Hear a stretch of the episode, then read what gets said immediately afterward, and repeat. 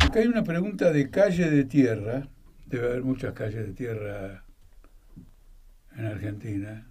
Es una de las cosas más este, duras de la masa trabajadora junto con la falta de agua potable. Calle de Tierra pregunta, ¿la toma del poder por los trabajadores debe ser indefectiblemente armada? Hay que desarrollar un poco esta pregunta, porque la toma del poder por parte de los trabajadores implica un choque histórico con el aparato del Estado existente. No se puede negar esto. Si se niega esto, simplemente los trabajadores harían un gobierno en los marcos del capitalismo. ¿Puede haber un gobierno en marco del capitalismo, un gobierno de trabajadores en el marco del capitalismo? Bueno, el Partido Laborista demostró en Inglaterra que puede haber un gobierno de los trabajadores en el marco del capitalismo. Salvador Allende y la Unidad Popular. Salvador Allende era un dirigente histórico del Partido Socialista, aliado con el Partido Comunista. Eran los trabajadores de Chile, los partidos de la clase obrera de Chile. Llegaron al gobierno con una votación que era minoritaria. Fueron apoyados este, por los partidos conservadores y demócratas cristianos en el Congreso y gestionaron bajo el capitalismo.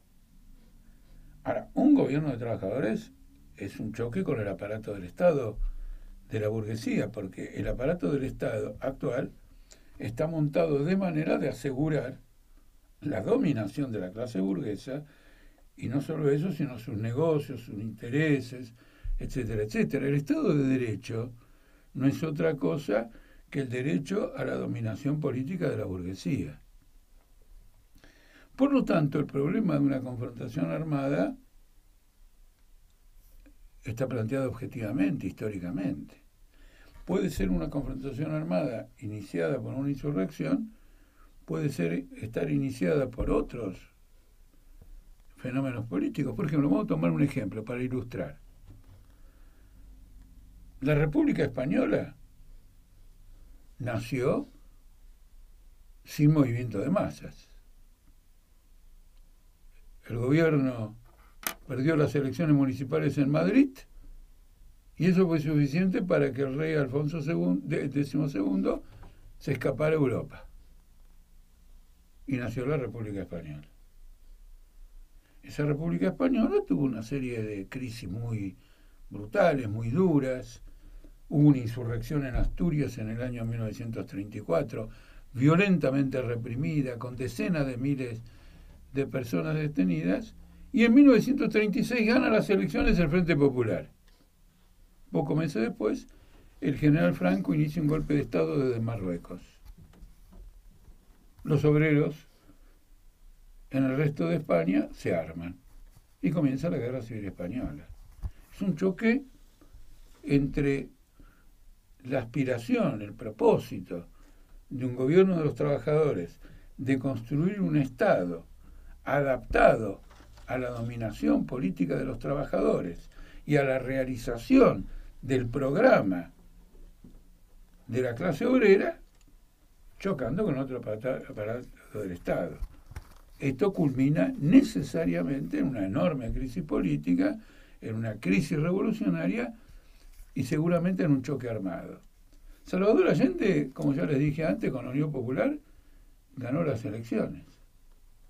No solo ganó las elecciones, en 1972 le declaró, siempre repito esto porque creo que es este, instructivo, declaró al diario Le Monde que jamás permitiría la dictadura del proletariado.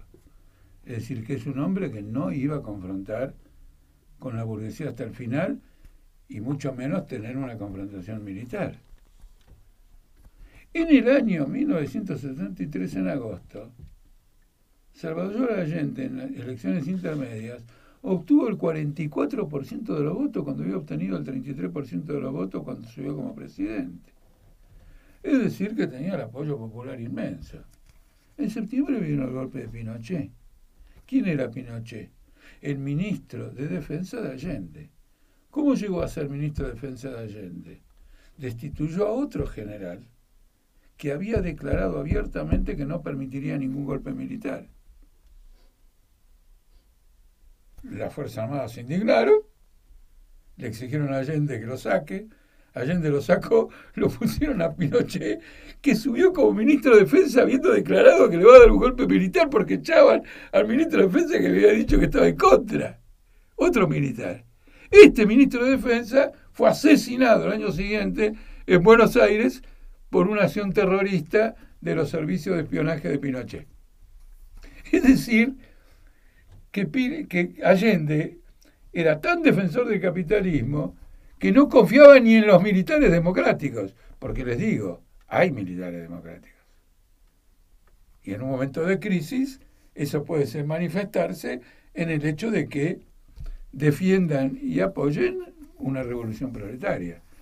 Quiere decir que ahí donde no hay una, como dice acá, eh, una toma de poder armada, la burguesía luego se encarga de tomar ella el poder en forma armada y violar este, su propio sistema, violar su propio sistema electoral. Entonces, este punto tiene que quedar claro.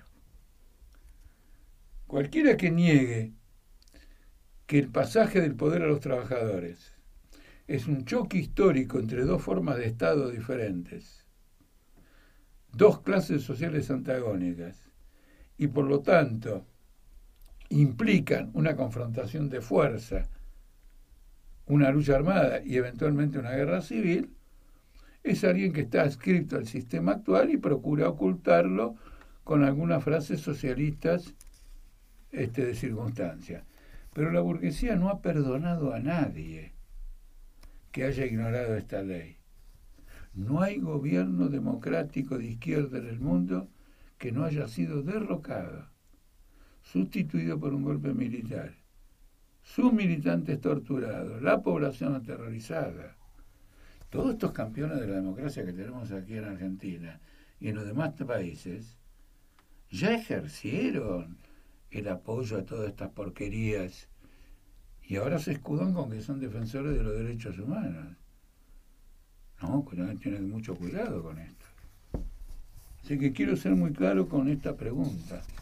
Evidentemente, la lucha de clases, como ha ocurrido en el pasado, no solo entre el proletariado y la burguesía, sino la burguesía y las monarquías y los señoríos feudales, etcétera, eh, culminaron en levantamientos y luchas armadas. La Revolución Inglesa de 1640, la Revolución Francesa de 1789, la Revolución Holandesa contra la dominación española, la Revolución Alemana de 1848, la Revolución del Imperio Austrohúngaro con, de 1848, la Revolución Francesa de nuevo, en febrero y en junio de 1848, terrible guerra civil, y luego la Comuna de París. La Comuna de París fue una gigantesca masacre de obreros por un ejército que se había vendido al Estado alemán y al ejército alemán, abandonó la soberanía francesa porque era la prioridad aplastar el atrevimiento de los obreros de París que habían formado la Comuna de París. Lo que en la historia de Francia, permítanme la licencia, es recordado como el tiempo de los cerezos.